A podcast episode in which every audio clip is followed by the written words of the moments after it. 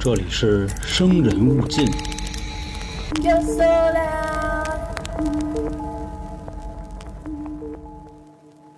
这里是由春点 FM 为您带来的《生人勿近》，我是黄黄。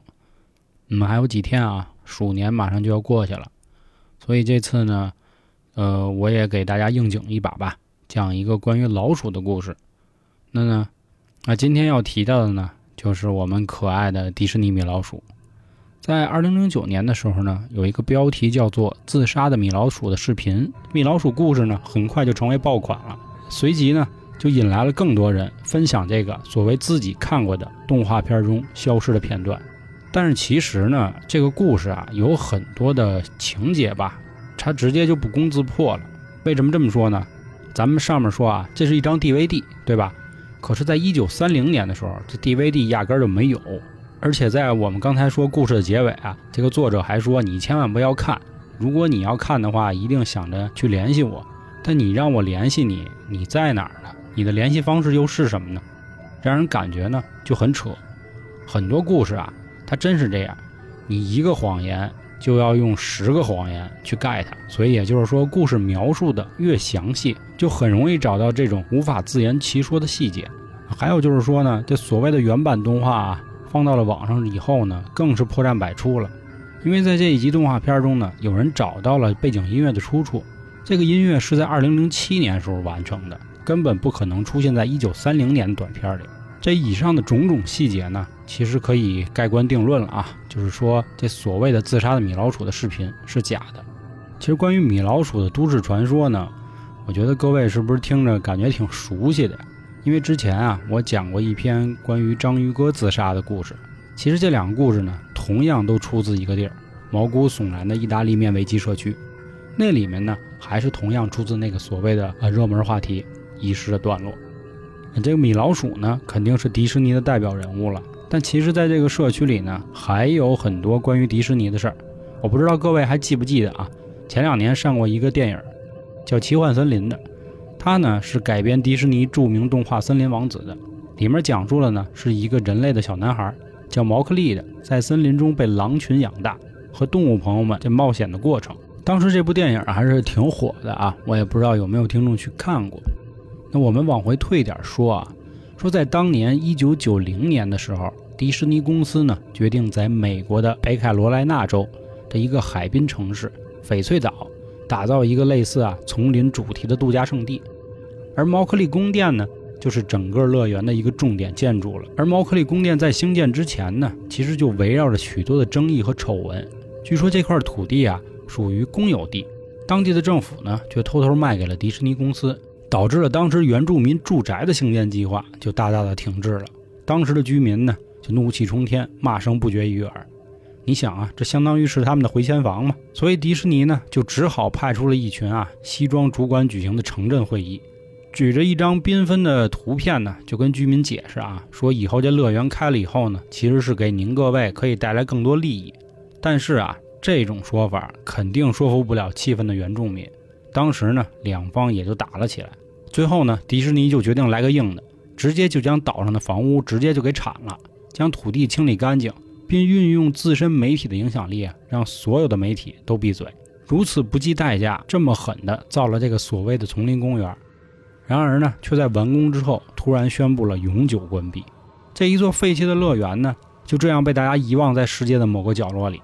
直到啊，有一名美国的博主在网上也分享了一个自己在毛克利宫殿的惊悚经历。这个博主呢，是偶然得知毛克利宫殿这个地方，他就琢磨说可以作为他这个小说的题材，增加一下自己个人主页的一个点击率。而且毛克利宫殿呢，离他们家也不是很远，开车几个小时就能到。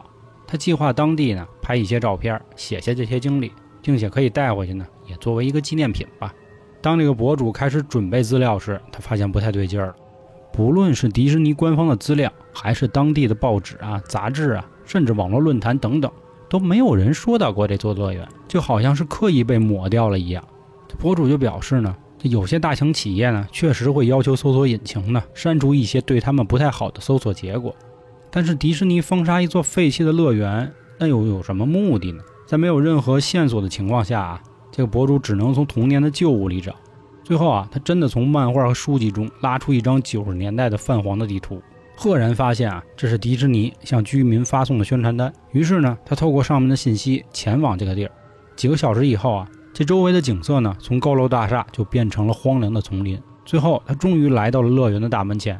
那会儿大门啊已经被虫蛀的坑坑洼洼的，上面还有黑色的油料，写着“被迪士尼所遗弃”。这个博主下了车之后呢，就赶紧拿起相机，走进了这个密密麻麻的丛林里。脚底下呢也有成堆的椰子，两旁杂乱的植被里啊，散发着那一股就香蕉和蘑菇发烂的恶臭。整个室内结构也不是很完整了，可能是因为天气或者是人为破坏的原因吧。四处呢残留着很多腐烂的木材以及各种被烧焦的碎片。室外最有趣的啊，是一座叫做巴鲁的雕像。它是毛克利当时最好的熊伙伴。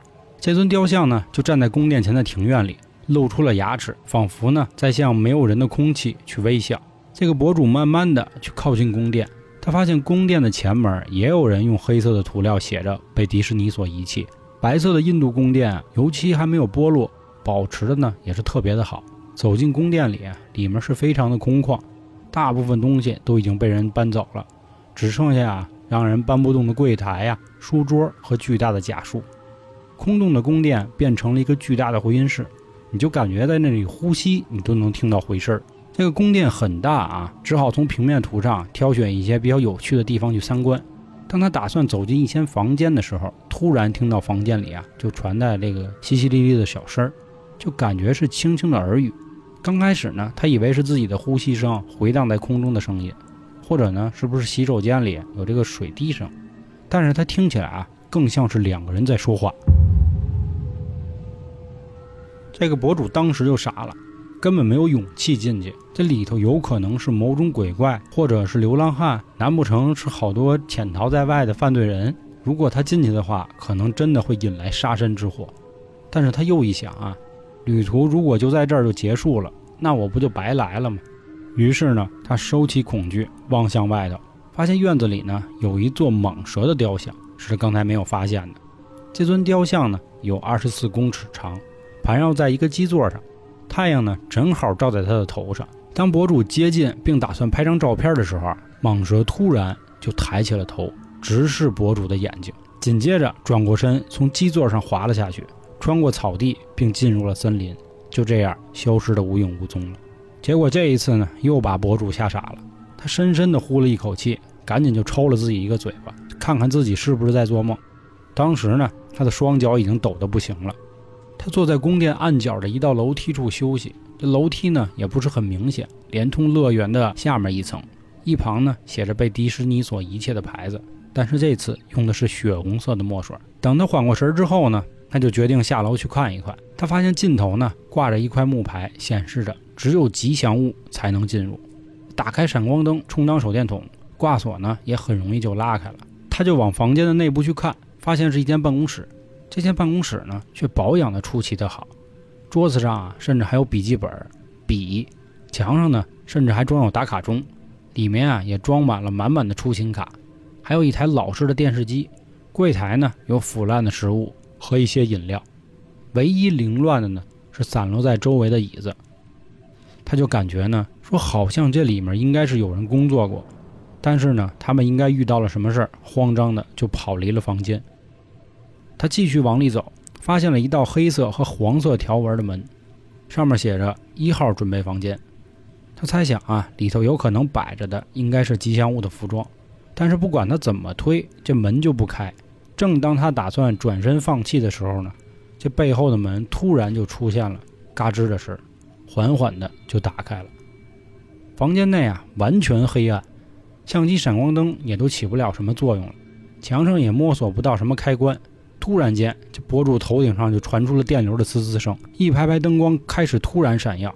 他此时呢眼睛疼到都睁不开了。过了一会儿啊，他终于适应了这种一闪一灭的光线。他发现房间的内部和他想象的并不一样，墙上挂着各种迪士尼的服饰。但是布料呢都已经很残破了，并且还发出了一些潮湿的霉味儿，像一具具奇怪的卡通尸体。最令他恐惧的是呢，房间中央躺着一只米奇。严格来说啊，他已经不是米奇了，更像是一个被谋杀的受害者，身上的毛皮腐烂，已经开始脱落，形成了一些恶心的斑块。米奇身上原本黑色的地方变成了白色，白色却变成了黑色。他的吊带裤从红色也褪成了蓝色，腐烂的脸上呢，还装有两颗塑料的眼睛。博主很好奇的就拿起了一旁的唐老鸭头饰，小心翼翼的给它取下来，也怕当时弄坏。当他望着这个头饰上圆瞪的大眼时，突然就传来了巨大的咔嚓声。紧接着，他低头一看，竟发现脚面上是一堆破碎的骷髅骨。当时吓得丢下丫头就跑。然而，当他转身的时候呢，发现啊，这个地板中间的米奇突然站起来了，塑料的眼睛就那么直勾地盯着他，脸上还露出了恶毒和狡猾的笑容。虽然这个时候他已经吓得双腿发抖啊。但是他仍然对准了这个米奇，用他的相机拍了一下。就在他拍的这一瞬间，突然一声，相机就掉在了地上，镜头也随之支离破碎。嘿，想看我脱掉的脑袋吗？突然间，那只米老鼠用一种平静而变态的声音冲着他说。紧接着啊，他用手套裹着自己的手指，疯狂地戳自己的头部。颈上的布料也开始撕裂，红色和黄色的脓液从接缝处就流了出来。当时吓得博主啊，也顾不了那么多了，拔腿就跑。没一会儿，终于跑到了他的车上。他在途中啊，还瞄到了那块牌子，写着“被迪士尼所遗弃”。在这件事之后呢，他有了两个结论：第一是迪士尼的人并不想让我们进去；第二是迪士尼的人并不想让他们走出来。这上面呢，就是关于这个博主的一个分享的故事了啊。其实当时许多人，我相信也和正在听这期节目的听众一样，对他的这个所谓的经历呢，其实是抱了一丝怀疑，表示迪士尼公司呢，会不会根本就没有在翡翠岛建立所谓丛林度假村的计划？但是也有网友表示呢，他确实从谷歌地图中找到了对应的位置，但没有办法拉近去看。所以说，这座所谓的迪士尼鬼乐园。毛克利宫殿那是否存在吗？到现在啊，也仍然是一个谜团。但是，哎，听我们节目的人知道啊，肯定是总有转折。其实这个我在讲这则故事的时候就跟大家聊了，这还是在我之前提到的那个叫做毛骨悚然的意大利面危机社区上写的一篇文章吧。这个博主叫 Wolf，所以说这件事儿呢也是假的。上面呢，我们讲了两则啊，关于迪士尼啊、米老鼠啊的一些都市传说了。其实这些呢都是人为编造的。那下面呢，我们再说几个关于迪士尼一直流传的一个乐园的都市传说。说是曾经有两个很爱小孩的妈妈，在小孩不幸死亡后呢，将他的孩子骨灰就撒在了迪士尼里他们最喜欢的游乐设施那儿，一个是鬼屋，一个就是海盗。所以呢，小孩的这个鬼魂啊，就一直在这两个地儿啊，一边玩一边闹。有的时候呢，还会传出哭声。其实最早传出美国迪士尼乐园的灵异事件呢，是他那里的太空山。说在七十年代的时候啊，有一个游客在玩太空山的时候，因为意外死亡了。但是显然呢，这人啊，觉得这么死不甘心，就一直以一个鬼魂的形式留在这山里了。所以啊，也有很多人说，去迪士尼千万不要玩太空山。因为你不知道你旁边的那个座位上坐的是人还是鬼魂。同样是在七十年代里啊，迪士尼的有一个设施叫美国歌声的。当时呢，因为一位工作人员啊在中场休息的时候走错了地儿，结果他当时呢整个人就遭旋转墙的卷入，被墙壁和平台直接就压成了肉饼。当时他才十八岁啊。之后呢，因为他的死亡，这个游乐设施就永久关闭了。但是有很多游客反映啊，说在旁边有一个叫“明日世界”的设施里呢，曾经撞见过他的冤魂。反总之吧，类似的都市传说啊层出不穷，对应每一个游乐设施里呢，都会有这些恐怖的传说。我不知道大家有没有想过啊，为什么迪士尼乐园就成了一个恐怖传说的发源地了？在这里呢，我们就有必要去聊一聊迪士尼的动画片了。他们不仅在电视里播放，还在影院里播放。潜移默化的呢，也可以将很多的价值观啊传达到儿童的脑袋里，甚至是成年人的世界里。